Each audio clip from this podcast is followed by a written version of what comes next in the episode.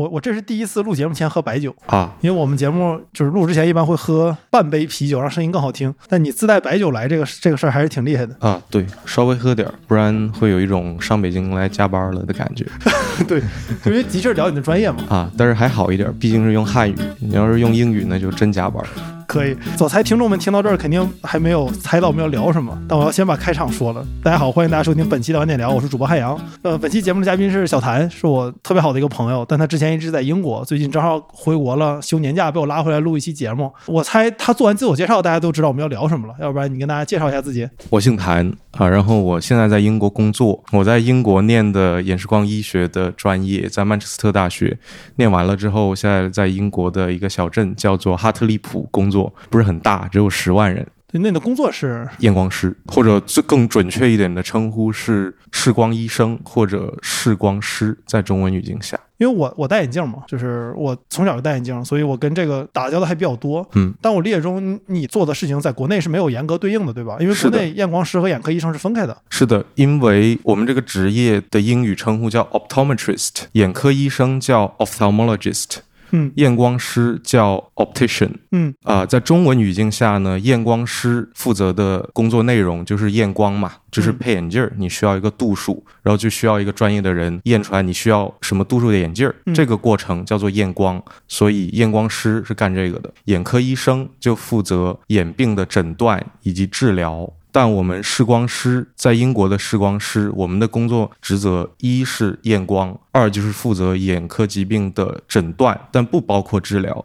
我不知道汉阳你有没有听说过一个概念叫做家庭医生？嗯就比如说你在西方你要去看病，就这个跟眼科就没有关系啦。就比如说你肚子疼，嗯啊，你在中国你就直接上一个什么三甲医院，你就去挂一个肛肠科医生的一个号，他就给你看了，看完就告诉你是什么病，他就给你治了。或者说你挂错号了，不应该挂这个肛肠的号，你应该挂一个什么胃或者一个什么别的一个号，他就会告诉你，哎，小伙儿，你号挂错了，你号退一下，给你另外挂一个什么什么科的号。嗯但在英国不是这样的，不管你什么病，你都找不到专科医生，你要先去你的家庭医生那儿，你跟他说，哎，大夫，我这个屁眼儿不舒服，或者说我哪哪儿不舒服，你给我看一下。然后你就有两种可能，一是这个家庭医生给你看完，给你一通检查，他发现，哎，你这个没什么事儿，没什么病，你不用去看，然后就把你打发走了，你就见不到下一个肛肠科大夫了。第二种可能就是家庭医生给你做完了初步的检查，但是他也不太懂这个东西啊，他就要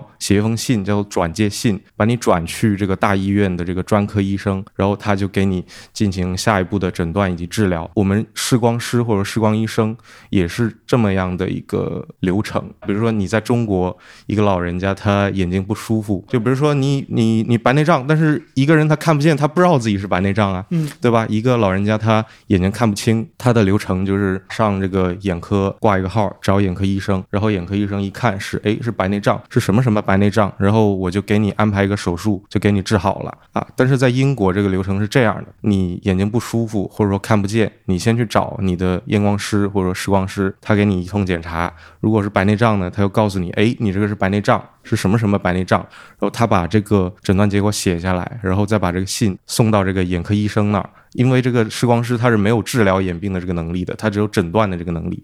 他发现了这个病，然后他就转转你去这个眼科医生那儿，然后你就接受下一步的治疗。家庭医生是不包括眼科的，是吧？在英国。是的，然后除了眼科之外的所有病都可以找家庭医生吗？还是说只有眼科是单独的？嗯，是这样的，有这么一个概念叫 primary healthcare practitioner，就是初级医疗从业者。意思就是说，你得病看的第一个人，呃，这个总共有三个，一个就是牙医，叫 dentist，其实嗯理论上 dentist 也不是 doctor，一个是牙医，一个就是验光师，再一个就是家庭医生。也就是说，你除了眼睛和牙齿之外的东西，你就去找家庭医生。那相当于是说，你的专业是包括了验光，加上对于所有的眼科疾病，你都你都要懂，是的，但你就是你不负责治疗。是的，不负责治疗。我们跟家庭医生其实很像，就是什么都要懂，什么都懂一点儿，但是什么都不会太懂。嗯就比如说一个家庭医生，他头啊、脑子呀、是心肝脾胃肾啊，他都要懂一点儿，但他没有进一步治疗的这个能力，或者说他只有这个初步诊断的能力。我们也是这样，就是我们什么都懂一点儿，眼科。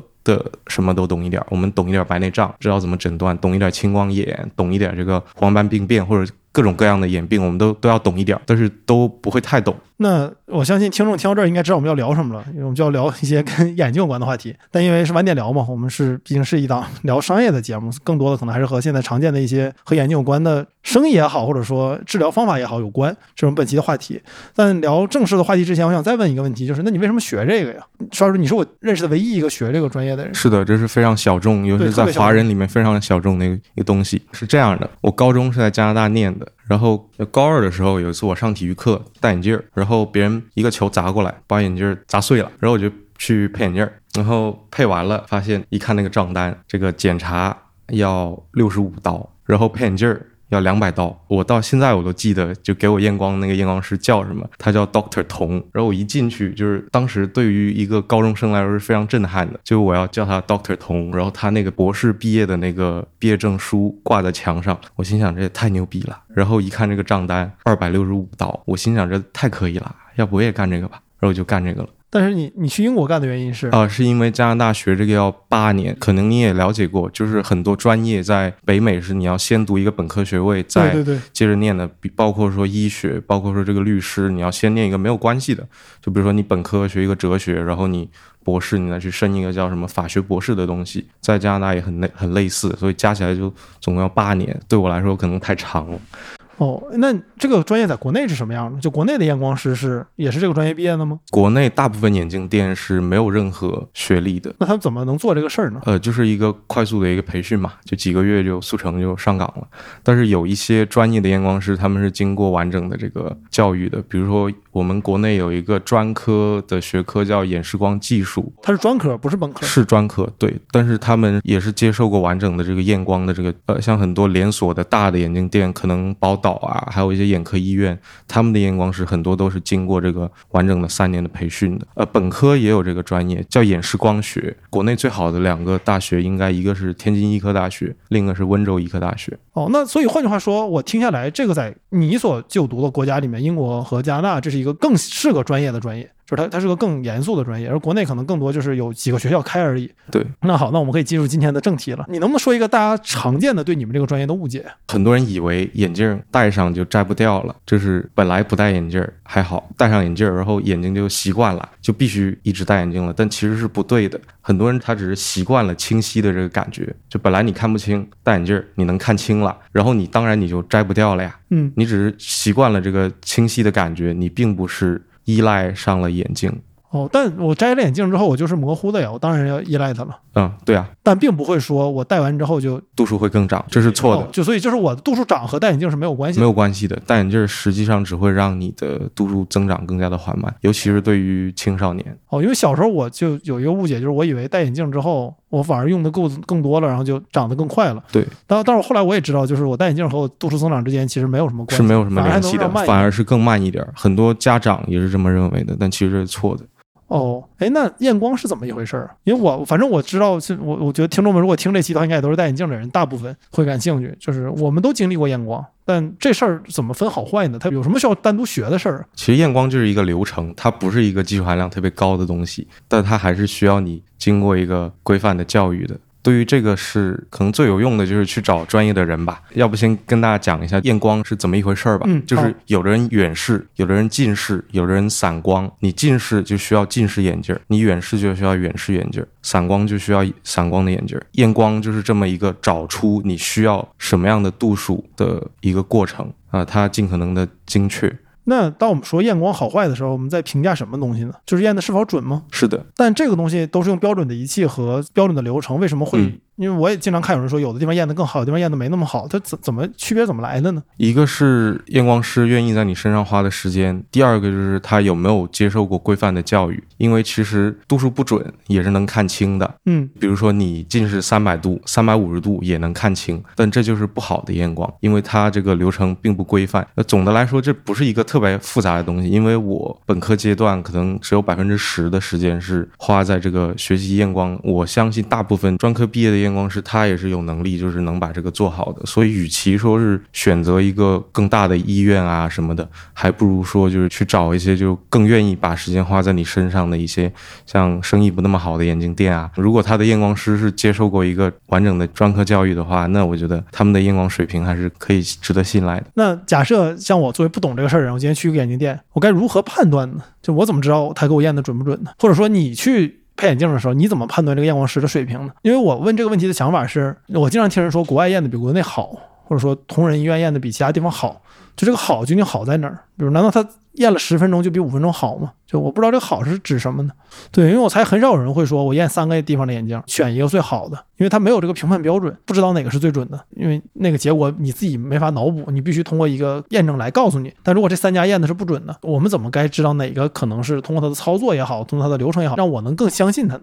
我觉得验光愿意收你钱的地方，一般验的都更准一些，因为他没有这个销售的压力。嗯，你的这个付费只为这个服务的流程负责，所以他就为你的这个付费负责，他没有这个销售的压力。验光的时候散瞳是必须的吗？呃，并不是必须的，我认为。因为我发现很多收费的验光都会让你散瞳。呃，是的，成年人，尤其是远视的成年人，散瞳是很有必要的。但是近视其实不是特别的有必要，那它反而会降低你这个验光的准确程度，因为散完瞳之后，你的眼睛会有一些畏光啊。还有你这个视力会稍微的下降一点，它都会导致你验光的这个过程就是没有那么的准确。那所以换句话说，如果你确定自己只是近视的话，即使你是付费的验光，你也不应该三瞳。呃，是的，我认为是的。但是在国内，像我小时候第一次配眼镜的时候，包括我前两年陪我一个就是徐缓，我们另外一个节目的主播。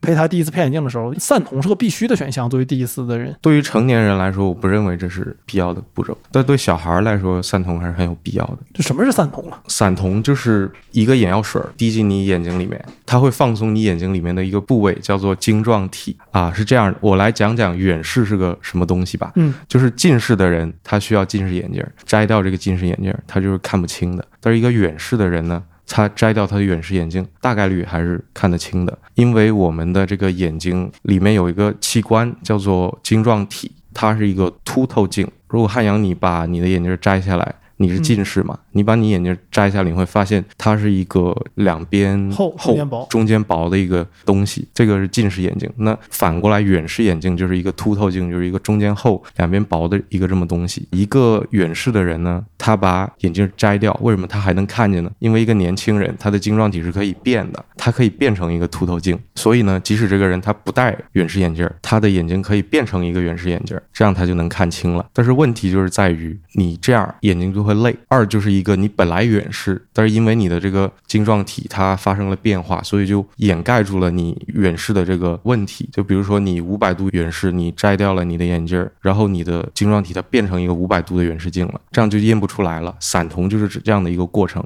它就把你晶状体变成凸透镜的这个能力就是消灭掉了，所以就可以得到最准确的度数。哦，那所以换句话说，你如果是个成年人，且你知道自己是近视的话，那你散瞳是没有任何意义的。是的，因为近视不受这个影响。但如果你是成年人，是第一次配，你不知道是自己是近视还是远视的话，那还是有必要的吧？是的。那像我，我之所以今天想找小谭聊这个话题，是因为我。去年配眼镜的时候，我第一次意识到，就是眼镜好坏不光和镜片有关，和镜框也有关系。比如你的瞳距啊、你的度数啊什么的，你合适的镜框也是要有区别的。但是在我从小到大配眼镜的经验中，我的大部分眼镜店都是以这个东西好不好看作为出发点来配这个眼镜的。所以，我我想知道，就是作为一个专业人士来看，能不能简单讲一些戴眼镜的人应该必备的知识，在你配眼镜的时候。就是近视的人呢，尤其是度数比较深的人，最好挑一个框比较小的眼镜框，因为如果你看你的眼镜儿，它就是一个中间薄、四边厚的那个一个结构。嗯，如果它特别大，那它四周就会非常的厚，整个眼镜就会非常的沉，就会很不舒服。还有一个就是因为高度近视，你往边边看，它的东西是会变形的，只有中间是清楚的。如果你这个镜框太大，它四边就会非常的变形。你就看哪儿都非常的晕，那配超薄的眼镜不就可以了吗？呃，超薄的眼镜也不能解决这个问题，甚至会更加严重。它只能解决重量的问题，而且最根本的还是你挑一个小一点的，就把那个最厚的那个切掉，就相当于这样子，你的眼镜就轻了。哦，那还有什么我们应该知道的吗？不要用眼镜布去擦你的眼镜。戴眼镜的人都知道应该怎么洗眼镜啊。我可以稍微解释一下这个流程，就是不要用眼镜布擦，因为它会刮花你的镜片儿。即使它叫眼镜布，是的，即使它叫眼镜布，但是不要用这个东西擦你眼镜儿啊、就是用凉水，不要用热水，因为热水会把你眼睛烫爆。嗯呃，会烫坏。然后就是用凉水先把这个眼镜上的灰啊什么的冲走，用洗洁精或者洗手液啊、稍微抹一点儿在这个镜片上面，然后浇一点水稀释一下，然后把它涂抹均匀，然后再用水冲掉就可以了。哦，如果你洗的方法是正确的，最后冲完之后应该上面是没有水滴的，然后如果剩一两滴的话，就用纸巾把它擦掉就可以了。哦，那随便用洗洁精、洗手液、肥皂都可以吗？呃，对，反而是用最便宜的最好，千万不要用那种带昂贵精油的那种，因为油它会粘在你眼睛上面，会洗不干净。最好就是用最便宜的那种白色的那种洗洁精。哦，明白了。那那比如说像我明天假如要再配个眼镜，就是我们该如何根据自己的度数和自己的瞳距选一个合适自己的镜框呢？最重要的就是镜框越小越好，因为这样你的眼镜就是我们之前说到那个问题，你眼眼镜不会那么沉，还有它四边周围变形的问题会好一点。嗯，二就是不用太执着于品牌、价格啊什么的，因为一个合格的厂家，它生产出来的镜片都是对眼睛不会有什么伤害的，只要你的清洁是到位的。这个我也知道，就是眼眼镜一直是个暴利的行业嘛，所以我一直对眼镜店有种不信任感，就有点有点像类似于有时候你去理发店，你对那个 Tony 老师也有点不信任，就你总感觉他们为了多卖钱，所以创造出来了很多噱头。但我有时候我也自己不确定哪些东西是真正我们应该在乎的，哪些东西是智商税，或者说就没什么用。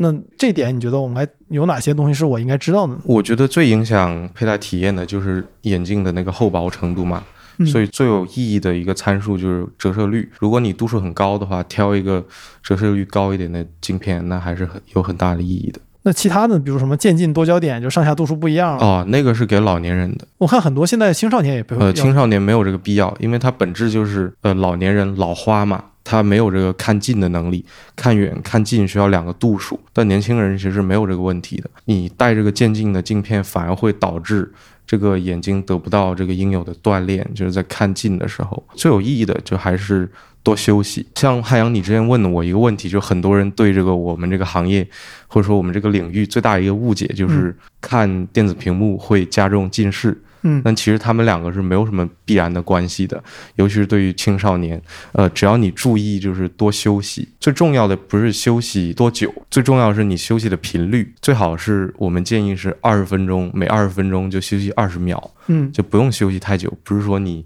看半小时电脑，你就得就躺那儿半个小时，那你什么都别干了，对不对？最重要的还是这个休息的频率，每二十分钟就要休息二十秒，要么就是闭上眼睛，要么就是啊，如果你近视的话，可以把眼镜摘掉，然后看一个很远的地方，看二十秒，然后就可以了。哎，那为什么屏幕没对此没有影响呢？因为我从小知道的一个点就是，比如说我们读电子书，就因为它是反射光，而屏幕是入射光，所以会对你眼睛更不好。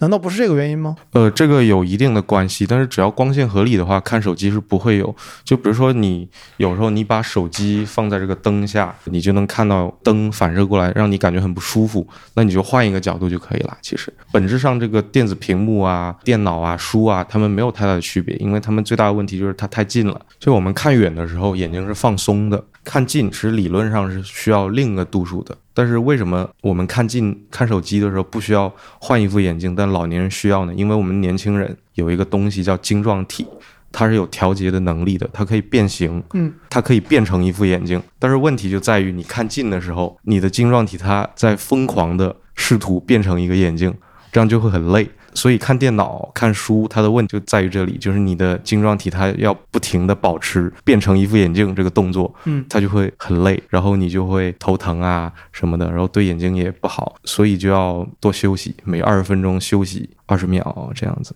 哦，那所以换句话说，屏幕会让度数变高，本质上是因为你用屏幕，你一直让眼睛处于一个紧张状态，是的，而不是因为屏幕的光线会让你的度数变得更高。呃，对，哦，那这点我其实还的确是第一次知道。那度数度数变高的最主要原因，一个就是遗传，我们中国人、东亚人本来就很容易近视，还有很多爸爸妈妈他自己就近视，那他小孩不管做什么，不管怎么做，还是会近视的。二就是晒太阳，嗯就晒太阳晒少了也会导致近视。三就是这个刚刚说到的这个老是看近，导致这个眼睛长期保持这个紧张的状态。比如咱俩这么面对面的录播课，这算看近吗？呃，算。哦，就是我跟你聊二十分钟播客，我也应该闭眼二十秒。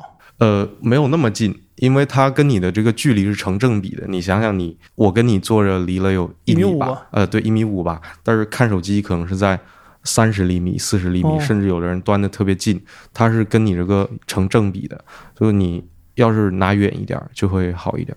哦，明白了。那哎，那我我最近就是有朋友听说我要和你录节目，我问他们我该问什么问题，我发现超级出乎我意料，所有人几乎都希望让我问一下你关于干眼的问题。啊，对，所有人也都问我这个问题，但我我我我没这毛病，感觉，所以你没这毛病。我我眼睛没我没觉得干过。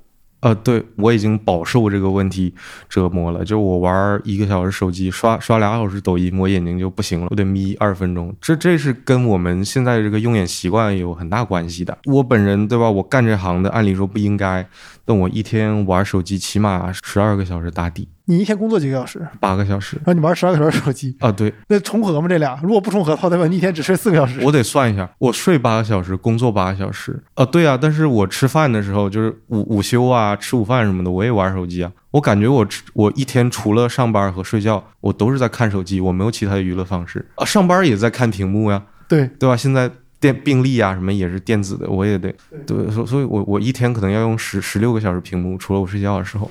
这是呃还有一个常识就是。干眼症和这个年龄的这个相关性是百分之百，就是你越老，你的眼睛就是会越干，哦，那可想而知，当你五十三的时候，对，会更加的异常的痛苦，这是没没法治的一个病。像我刚刚跟你说的，我们工作很大一部分的任务就是打发走不需要治疗的人。那干眼症其实就是不太需要见到眼科医生的人，因为这个病没法治，大部分的手段都只是缓解，就都是不需要就不需要做手术啊什么的。几个方法嘛，一是热敷，二是这个滴人工泪液，三是这个热敷之后按摩。这是因为你眼睛里边是有一些腺体的 meibomian gland 睑板腺，这是我们眼睛里边吧，就是下边眼皮儿还有上面眼皮儿里边都有一个东西叫睑板腺，它的作用是什么？分泌一些油脂。因为干眼的本质就是你的这个眼泪出了问题嘛，你不哭的时候也是有眼泪的，它你这个眼睛里面是长期有眼泪的，它就保持你不干。干眼症本质上就是你的眼泪出了问题，眼泪呢分三层，最最下边那层你不需要知道，呃，比较重要是中间那个叫水，外边那个叫油。要么是水出了问题，要么是油出了问题。呃，你热敷嘛，就是可以把那个睑板腺，嗯就是你热敷还有按摩嘛，热敷就是把那个油就是孵化。因为就跟猪油跟什么的，就是一样的，就是太凉了它就凝固了，热了它就化了，这个一样的，就是你热敷，但不要太太烫啊，烫就把你眼睛烫熟了。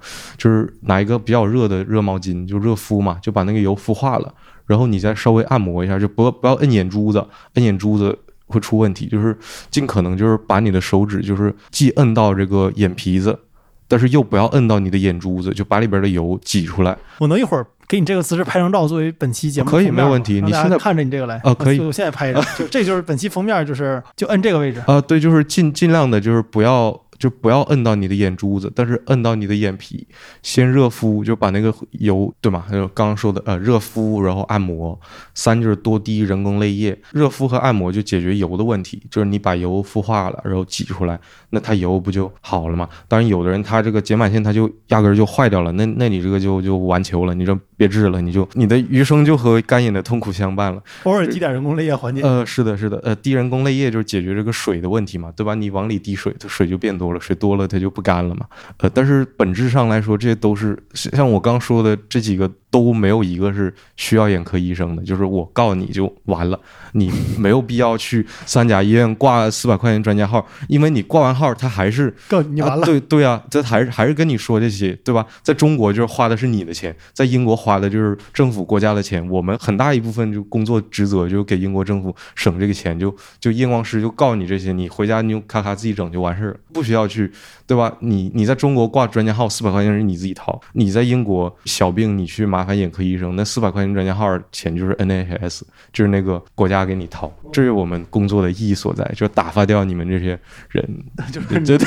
就不要确保国家的钱没有花在这事儿啊、上，是的，就没有花在这个告诉你 治不了的事儿呃，对，治不了的事儿。还有一个常见的、最常见的病是老年一个叫干性黄斑病变，说白了就老了。你眼睛后边中间就是有一些你新陈代谢就是不到位，然后就是有一些年轻人嘛，你眼睛后边就是它有一些废废物会。代谢掉，老年它就不代谢掉了，它就聚在里边。说说白了就是老年肝性黄斑病变就是一个老了就会得的事儿，还是挺常见的，平均四五个人里面就会有一个。但是这是这也是一个治不好、死不了的病，就是它不需要任何治疗，也没有任何有效的治疗方式，所以老人家对吧来找我，我给你拍个片儿，然后看片儿告你这是肝性黄斑病变。没治，不要花国家的钱，回去该吃吃，该喝喝，戴点墨镜啊，然后对吧？没有治的事情就不需要。我突然想到一个事儿，就蒸汽眼罩有用吗？它本质上不也是热敷吗？啊，对的，本质上就是热敷，所以有用啊。哦，但是如果你没有干眼症的话，其实它并没有办法让你的眼睛变得更……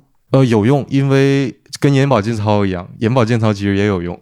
眼保健操也有用是吗？呃，有用。骗局这东西。呃，我说完你就知道是不是骗局了。眼保健操最有用的环节就是闭眼。哦，就是强制闭 闭不上眼睛。对对，就是你戴蒸汽眼罩的时候，你眼睛必须是闭着的呀。那你闭着就在休息啊，所以有用，就是 就是一个道理。说，如果我我的这个意志力足够强，我如果不干眼的话，我闭着眼睛和戴蒸汽眼罩和戴任何一个眼罩是没有区别的。呃，是关键还是闭眼。对对对对，你你不干眼那就没必要了，对吧？哦，对对，你理论上你看电脑敷蒸汽眼罩也有用，因为敷的时候你得闭着眼睛。以后人类发达了，蒸汽眼罩一定内置屏幕啊，是的，确保你的眼睛每天都花足够多时间用在正地方，对对吧？或者你让程序员安装一个什么程序，对吧？每每隔二十分钟就死机二十秒啊，这个对眼睛也会很有好处的。但他可能死机的时候在生气的砸电脑啊，对，那那对电脑不好，但是对眼睛还是好的。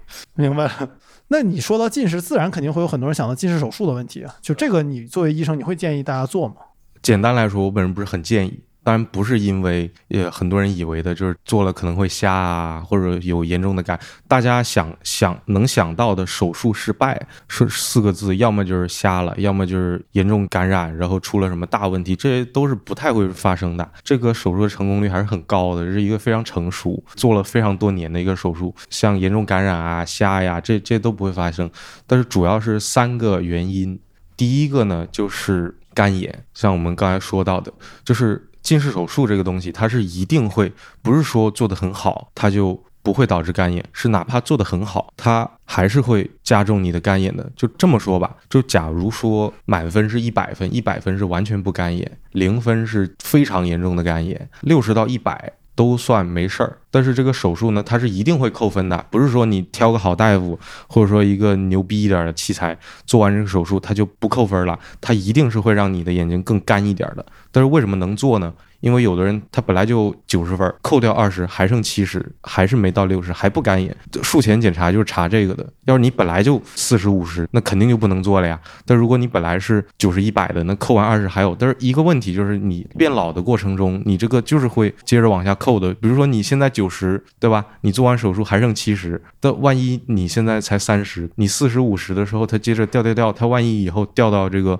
这个六十以下、五十以下呢？呃，像我刚才说的，这是跟现现在年轻人的这个用眼习惯有关系的。现在谁谁一天不用电脑用个十几个小时的呀？我觉得就是干眼会是一个非常普遍的问题，就不要冒这个险。呃，而且就像我刚才也说了，这是一个非常难以治疗，而且大部分都是治标不治本的一个问题，这是一个治不好、死不了的病，它会让你很痛苦。第二个就是反弹，就近视手术呢，它是不能做到完全零度的，就可能。他做完了，你还是二十五度近视或者五十度近视，就也算手术成功了嘛？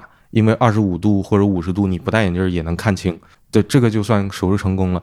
但我个人的经验是，我干活也就干了一年多，我起码遇到十几个人招来配眼镜，然后一问这个眼科病史，都是十年前或者十几年前在什么医院做过近视手术，说白了就白做了，嗯，对吧？就是你做完可能呃五十度近视。你五年长个二十五度呢，对不对？这是非常正常。成年人长度数是长得很慢的，但是五年长个二十五度还是很正常的。五年长二十五度，十年长五十度，呃，十五年长个呃七十五度，那全部加一块儿，你本来就五十度，那十年之后你就一百度了，一百度近视就肯定要戴眼镜了。说白了，就做完这个手术，你有很大的风险。我不是说百分百啊，这还是一个小概率事件。我不是说每个人都会这样，很就可能有的人他做完了，他一辈子也不怎么反弹。但是我个人的经验是，我还是遇到了很多人，就是做完这个手术，过个十年或者十五年的，你又要重新戴眼镜儿，呃，你又变成一百度近视或者一百多，你要重新戴眼镜儿，说白了就是你这个手术白做了。还有第三个问题就是，哪怕前面这两个问题都没有发生，你不近视了，你到四五十岁的时候还是要戴眼镜的，因为你到四五十岁你就会老花，就是你还是不能摆脱眼镜这个事情，对吧？就是你你做近视手术不就是为了不要戴眼镜吗？但是做完了，你四五十你还是得戴眼镜，你确实不近视了，但是你老花了，老花也是要戴眼镜的，就是就是它还是不能从根本上永久的解决眼镜这个问题。但你刚才说的是激光飞秒对吧？切角膜，那现在不是有那个植入晶体吗？相当于戴啊眼镜对在、在眼睛里。是的，你听说过那个？就是刚刚我们说的飞秒，就是在倒腾你的角膜，就最前面的那个东西，就你能摸到的那个东西。你刚刚说的那个晶体植入呢，它是在一个叫做晶状体的东西里面嗯塞一个镜片儿，植入一个晶体，植入一个镜片，没有我刚刚说的第一个问题，就不会干眼。不会干眼。对，但是我后面说到的那两个问题还是存在的，没有任何区别。但不是说那玩意儿可以可逆的吗？呃，所有医生都会跟你说这是可逆的，因为理论上它就是可逆的，对吧？你一个东西塞进去，要是后面出问题了啊，那就取出来呗，再塞一个进去呗。呃，理论上是可逆的，但是实际上操作起来风险非常大。而且这个对你眼睛的伤害会很大。呃，有一个比较专业的，我不知道大家需不需要了解啊，但我还是可以说一下，就是晶状体呢是几百几千根儿，我没有查过具体数量，就应该是几百到几千根儿那个东西，我不知道汉语叫什么，叫 suspensory ligament，就是几百根，你可以理解为线吧，或者说这个锁，把它吊在中间，你把这个晶体往外取，你要是取出来了。再塞个新的，它肯定就会动到那几根线嘛，那些线是很脆弱的。说白了，就是这这是一个风险非常高的一个手术，但是所有医生都会告诉你是可逆的。但只是理论上。实际上，除非有重大的原因，就是不得不，就比如说严重的感染啊，或者什么不得不做的问题，是没有人会第二次去做这个手术的。对，所以我的建议就是，如果你不介意戴眼镜儿，就像我和汉阳一样，呃，我本人的话，我觉得我戴眼镜儿比摘眼镜儿要好看多了都。挺好看的。呃，好吧，谢谢你。但是我我本人是觉我我是觉得我戴眼镜比不戴眼镜好看。我不介意戴眼镜，那就完全没有必要。如果你非常讨厌戴眼镜，而且你可以接受我刚刚说的那几个风险，那还是可以做的，因为这还是一个比较成熟的手术，它不会说让你瞎掉或者说感染啊。归根结底，干眼啊什么，比起瞎掉还是一个小问题，它不会有太大的问题。你要是非常讨厌戴眼镜，而且可以接受我刚刚说的那几个风险。那你就去做就好了。但是我觉得更好的另一个方式就是可以一直戴隐形眼镜啊，而且价格算上来贵不了太多的，你戴一辈子，哪怕是戴最大的品牌、最好的品牌，这个最贵的这个日抛，它算下来价格也不会比做近视手术要贵多少。而且最重要的是，这是一个完全可逆的一个过程。你哪天不舒服你就摘掉就可以了，但是你做了手术就，对吧？就你想你想修复这个问题就很难。明白了。但隐形有什么讲究吗？我建议是，呃，最好是戴日抛，减少了很多这个感染的风险。因为我遇到的很多人就是戴那种周抛或者这个月抛啊，他们就是清洁不到位，然后就会引发一些眼睛的这个感染啊什么的。如果日抛的话，就可以避免这些问题，而且可以选择一些透氧性更高的材料，就是挑大牌子，挑他们最贵的，一般那个透氧性啊什么的都会没有问题，天天戴都没什么问题。但挺花钱的吧？呃，对，美瞳的能戴吗？美瞳不是很建议。美瞳有两个问题啊，一就是百分之八十的美瞳都是一些三无厂家生产的，嗯，还有一个就是我个人不是很在乎这个，但是有人告诉我，我说呃，你非要戴的话，你就去戴那种大厂的，比如什么强生啊这种，他们的这个还是安全一些。但他们告诉我说，大厂的美瞳都不那么好看。那换句话说，就是它 三无的原因，就是因为它为了更漂亮。呃，对对，就是很多很漂亮的美瞳都是由三无厂家生产的，这这个当然就问题很大嘛。第二个就是它的透氧性会没有那么好，你你想象一下，就普通的隐形眼镜儿，它就是一层透明的，但是一个美瞳合格生产的美瞳，它就是三层，就外边一层透明的，中间是一层那个色素，然后再里边一层，你想象一下，就是盖一层被子和盖三层被子，哪个会更透气一点？哦，明白了。那比如我，我还是想再回到眼镜那个问题上，因为我戴眼镜嘛，一直就是你自己配眼镜的时候，你会有什么讲究吗？呃，验光就是挑挑专业一点的人嘛，比如说一些大的连锁店啊，啊、或者可以问一下他们的这个验光师是在哪儿毕业的，或者在哪儿上的学嗯，啊，或者去一些大的眼科医院啊，啊。二镜片的选择上，其实预算充足的话，肯定是选择什么蔡司啊、依视路啊、尼康啊，呃尼康，哎这些他们。但是其实预算有限的话，你选择一些国产的大的品牌，便宜一点儿眼镜儿，其实也是没有问题的。哦，但是折射率可以，对，折射率可以适当的加钱。就如果你度数度数低的话，就没有必要了。但是度数高，像我本人的话，我的眼镜是五百度，我选的折折折射率是一点六零，这是够用的。像汉阳，你一千度可能是一点七四，嗯，对，啊，会更贵。但是你这个度数一点七四是值得的。但是大家可以参考一下，我是五百度，一点六零。就比如说你七百度、六百度、八百度，你可能选择一个一点六七就够用了。但是再高就没有必要了。哦，哎，那刚才咱们最开始聊的时候提到一点，就是戴小的眼镜嘛，这样镜片边上那个就相对于影响小一些。但你又说超薄的话，边上也有影响，那它影响在哪儿呢？更高的折射就是超薄，它只能解决厚和薄这个问题，它不能解决这个看东西变形的这个问题。哦，所以换句话说，超薄的最大意义不是在于让我边上不变形，呃，对，那个是没有任何关系的，超薄只会让它更更轻更薄，哦，只是为了更轻更薄。只是为了更轻更薄。对，哦但是你戴起来会更舒服一点。哦，哎，我我看那个眼镜片，它有很多说是那种预制的，还是说现磨的，是有是有这个区别吗？呃，是的，其实大部分镜片都是预制的，除非说你度数非常的特殊，大部分都是预制的。哦，但我看之前我配眼镜的时候看说，因为我用的就是预制的嘛，但我看说那个如果是专门为你磨的眼镜的话，可以根据你的瞳距啊什么的做很多调整，是会有这样的效果吗？嗯，我认为那个意义不大。意义不大是吗？就换句话说，我们没有必要花那个钱去买一个现磨的眼镜片，去买预制就好了。对，我觉得在呃在镜片这个问题上，与其多花钱，不如学会更好的保养，或者说清洁你的镜片，这样会让它的寿命更长。比如说你花三千块钱买一副眼镜儿，但是你不好好的保护它，不好好的清洁它，它一天到晚你都很脏，那你它再贵的眼镜儿你不擦干净，你的视觉效果都很差。二是你不好好的保养它，它很快就会坏掉。三千块钱你戴一年也要换，还不如就是挑点便宜的，因为而且本来度数就会变，还不如就挑便宜的，然后就是好好的维护它，好好的清洁它，坏了就换，坏了就换。哦，那正常我们应该多久重新验光一次配一个眼镜呢？对于成年人来说，成年人两到三年一次是比较合理的，哦或者说你觉得看不清了，你就去换，不用等两年，等到三年。哦，那镜框的板材什么对有影响吗？比如说板材还是金属？这个、呃，没有，这个就是一个纯装饰的东西，挑便宜的就好，挑便宜挑好看的就可以，那瞳距和镜框之间有有关系吗？有关系。那这个是眼镜店替我解决，还是我应该自己知道？眼镜店眼镜店替你解决，这这个没有什么技术含量，就是什么人都可以给你量瞳距，这是一个没有什么技术含量，就是但我看，假设他量完我瞳距之后，他眼镜店很少会就我的瞳距给我推荐眼镜框。嗯，怎么根据瞳距挑眼镜框呢？就是你戴上这个眼镜儿，最好是你的眼珠子是在这个眼眶的中间，在镜框的中间，在镜框的中，就你的左眼，你左边眼珠子在左边镜框的中间，右边眼珠子在右边镜框的中间。哦，要是你瞳距特别小，你挑了一个特别大的框，你的眼珠子就会在镜框的内侧。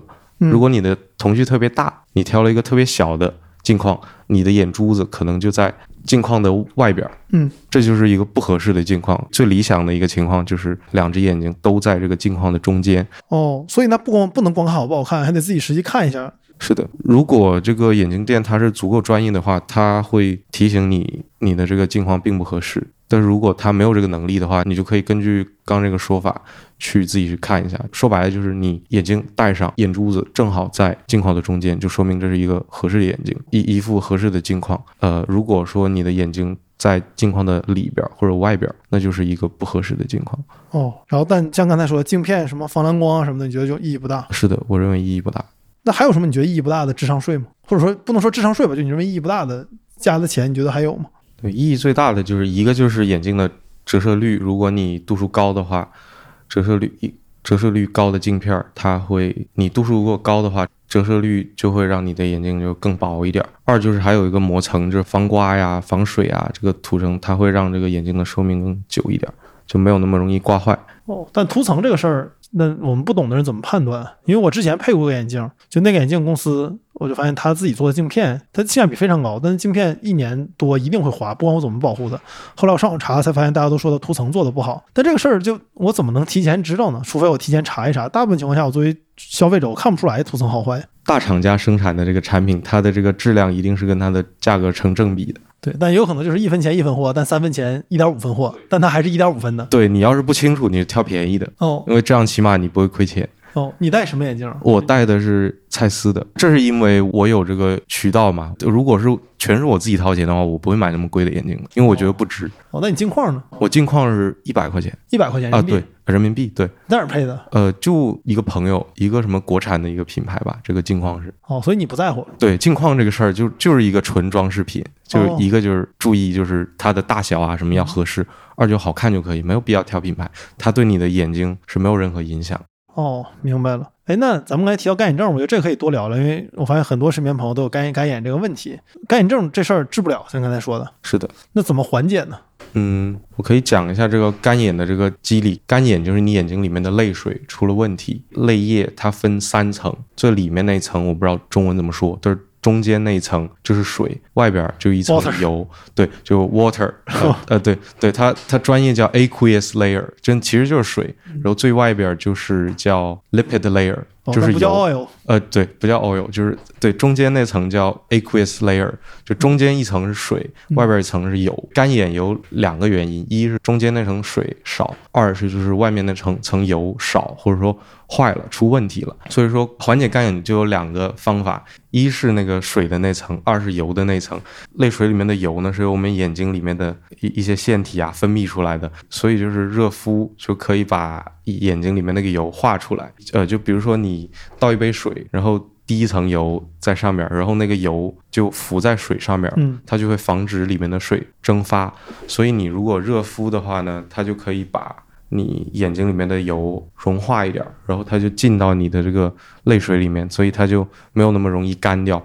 二就是多滴这个人工泪液，最好是不含防腐剂的人工泪液。更严重的就可能要考虑手术啦，就有一些手术可能是堵住那个就是人的这个泪水嘛，它是分泌一部分，然后从另一个地方排出来。做一个手术就是把那个泪水排出的那个堵上一点儿，就让你的眼泪没有那么容易流流走。疏不入堵。对，还有一些人会得虹膜炎，这又是怎么回事儿？虹膜炎，嗯，一般人是不会得虹膜炎的，得了你会发现的，就是会有一些很明显的症状，比如说眼睛会疼、疼，眼睛会红，啊，这个会畏光什么的，出现这种状况就直接去去医院就可以了。哦，这是个好治的毛病吗？呃，对，这是一个还比较好治的毛病。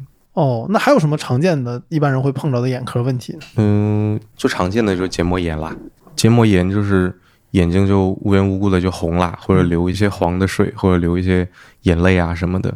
呃，其实说白了就是要么是细菌，要么是病毒感染了。人类大部分病都是不用治或者治不好的。感冒不吃药七天好，吃药一周好。对对对，其实我们的工作职责很大一部分就是把这些治不好和不用治的人，就是拦在医院外边儿。哦，嗯，就回到我们一开始说的那个问题，我们这个工作除了验光以外，最重要的职责就是把那些不用治的病，或者说治不好的病拦在医院外边儿。你眼睛有什么问题，然后我给你看了，告诉你这个治不好，或者说不用治，就把你打发走哦，那我正经问题还有最后一个，啊。就是假设今天我们这个听众听到这儿了，他作为一个可能跟我们差不多大的年轻人，然后天天要看电脑啊什么的，你有什么建议给到我们吗？就是刚才你提到的二十分钟休息二十秒，这是一个，嗯，还有什么吗？最重要的就是多休息就是不会有什么建议跟你说你吃水果吃什么水果就能啊。没有没有没有没有，不不要信什么蓝莓啊、什么叶黄素啊，那些都是意义不大的。最重要的就是多休息哦，就是这些补眼睛的补品，你觉得没啥用？啊，对，都是意义不大我还上面花过钱，就是啊。对，不要在这上面花钱，因为我不在这上面花钱。就不要试图吃任何所谓能明目的东西。对就这个钱除了好吃之外没有什么用。对，如果它不好吃还花钱，就更没用了。对，啊，明白了。OK，那最后最后进入我们的新环节，就是那个十五分钟，也不一定问到十五分钟，就是快问快答。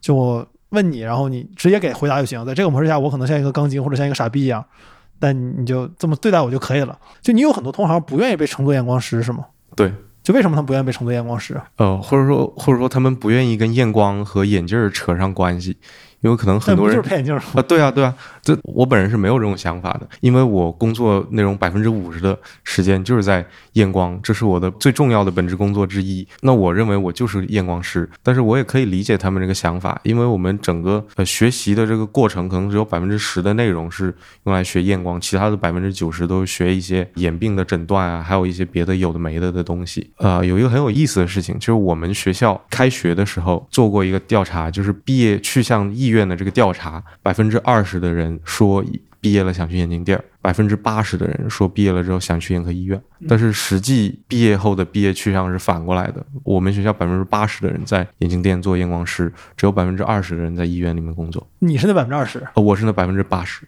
哦，你也在眼啊对啊对啊那你们是医生吗？在英国不是，你查的话，is optometrist doctor，他会说不是。哦，所以你不能叫你 doctor 谭，呃，对，不能。只能所以只能叫你小谭。呃，对我们不是医生，但是在中文的语境下，我们可能算医生，因为中文的语境下，眼科医生就负责眼病的诊断和治疗嘛，我们负责了眼病的诊断嗯，啊，那我们负责了这一环节，所以在中文语境下可能可以是被称之为医生，但是在英国我们不算医生哦，那这行挣钱吗？就你不是，毕竟因为觉得这行挣钱学的这个吗？啊。是的，以我本人为例子吧，哦，我税前工资是四万五千英镑，年薪对年薪啊、但是税很高嘛。呃，具体一点，我税后就是三万五。但是我们这个行业比较有意思的就是，地方越大钱越少，越偏的地方补贴就越多。我现在是在英格兰东北一个比较落后的地方，所以有偏远地区补贴。像我了解到的，我一个同学他在伦敦工作，他的起薪就是三万七，税前税前对，就比我低些小一万，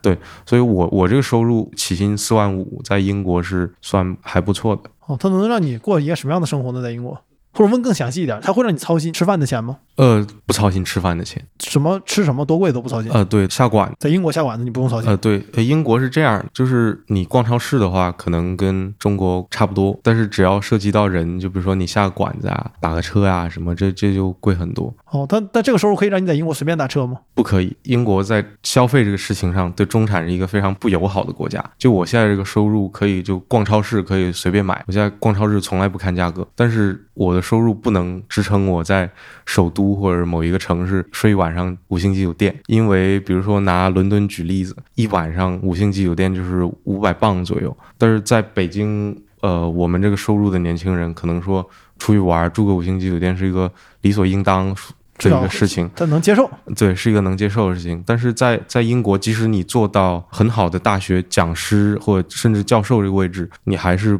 不能承担一些在中国就理所应当的消费。那你为什么不回国呀？感性上是很想回国的，但是理性上就是计算了一下，就是物质上这个实际生活水平可能留在英国还是会好一点，所以目前就不得不留下来了。哦，那你什么样的情况下你会承担医疗事故的责任呢？嗯，如果说一个人他眼睛有问题，他来找我，我发现了他的问题，然后我把他转给眼科医生了，但是他之后没被治好，那就当然不是我的问题了，因为我已经发现了问题，而且把他送到医院了，我已经把这个皮球踢走了。嗯，或者说另一种穷情况就是我发现了问题，我发现它很严重，但我不知道是什么病，但我还是把这个皮球踢走了。那也不是我的责任，但是，呃，如果说一个人他有问题，我没有做我该做的检查，或者说我做了该做的检查，但是我没有识别出这个问题，然后导致他因为我没有把这个皮球踢给别人，而他发生了一些什么问题，呃，比如说他瞎了，那就是我的责任了。哦，那那对于你们来说，你们不会尽量踢皮球踢走吗？都呃有点问题就踢走。是的，呃，我们工作最重要的一个问题就是打发走不用治的人，但是这个你要把把握好这个度，就是有的人他是真的有事儿，你就不能让他栽在你手上。如果栽在你手上了，那就是你有问题，但是你也不能让太多没有事儿的人去医院，因为这样的话你可能会挨骂，哦，这挨骂对你有实际影响，呃，没有实际影响，所以大家还是会倾向于把挨骂而不是担责任。是的，就所有人都在英国都是这样。呃，是的，那你觉得国内的验光水平怎么样？就是你作为一个在英国学完这东西回来的人，验光这一块儿其实不是一个特别有技术含量的一个东西，只要是你上完了大专，那我觉得它的验光都是没有问题，但是要注意就是不要碰到那种就连大专都没有上过的。我们之间的区别可能还是体现在就是我们是要对眼病有足够的了解，但是验光这一块儿，我觉得我们的区别是不大的。眼镜行业有博览会吗？呃，有的，但是我个人没有参加过。你觉得你比国内验光师牛逼在哪儿呢？或者说你比国内的同业同行牛逼在哪儿呢？还是要牛逼一点儿的。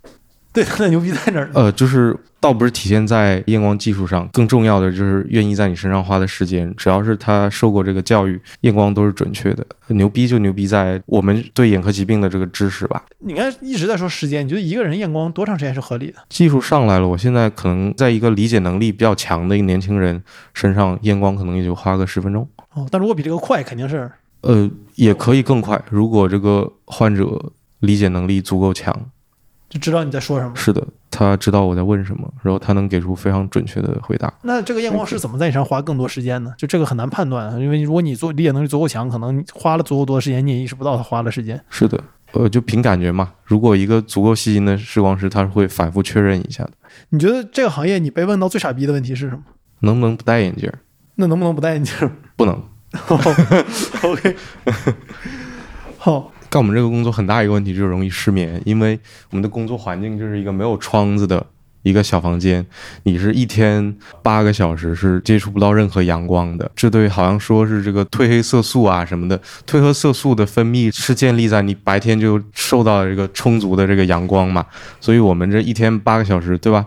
英国有时候尤其是冬天。日出特别晚，然后日落特别早，九点上班，太阳十点钟才起来，九点出门的时候天是黑的，晚上下班五点了，太阳四点就落，可能一天就是接触到阳光的时间是零，所以到晚上睡觉的时候你就不感觉现在是在晚上，你就睡不着。哦，你知道我们养爬行动物会在屋里面给爬行动物模拟太阳光，用 UVA 和 UVB，要不然你你试试，你你也买个爬行动物的灯给自己照啊，就是就上班的时候开着，然后开着对，就啊太阳灯，然后模拟一下。但那东西主要问题是它主要提供的是紫外线和热量，你可能不太需要热量，有点热那种。呃，对对对，你买个 UVB 就行。呃，行行。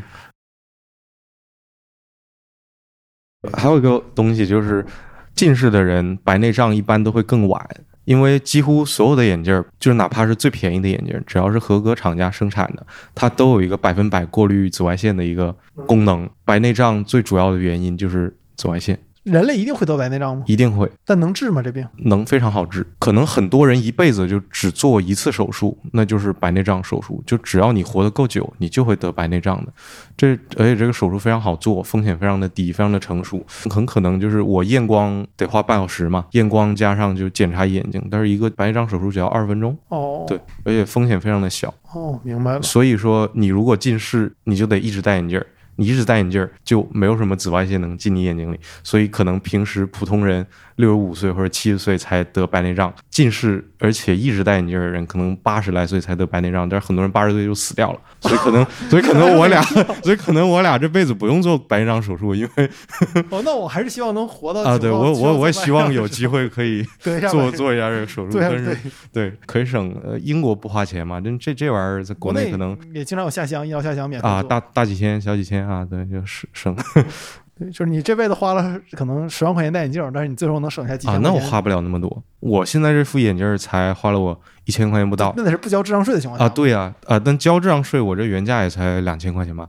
呃，眼镜儿有一个很有意思的，就就这样，就是你花三百块钱买的眼镜儿，成本可能只要三十，商家含泪赚你百分之九十，但是这个百分之九十也只有二百七十块钱。那你配一个一千块钱的眼镜，商家非要付出的成本可能是三百，有百分之三十，他只赚你百分之七十，但是这个总数赚的还是要更多。就你配一千的，他赚你七百；你配三百的，他赚你两百七，就看你怎么算吧。你要是觉得多花钱更值，那你可以，但是他赚你的钱肯定是那他肯定是含泪挣的，啊，对他肯定是含泪挣你，就是你花钱越多，他挣的越多。但比例可能小点。对，比例反而是你花多了，他挣你的那个比例要更低，因为一个杂牌的眼镜只要三十块钱，但你一千块配个什么蔡司的，他要实打实的付出就更高的成本。给蔡司，对，给蔡司，哦，这真是个艰难的选择呢。是的，这是一个非常艰难的选择让。商家含哪个泪？嗯是的，那最后呢，就是能不能说一个你觉得所有人都应该知道的事情？不管这人戴不戴眼镜，近不近视，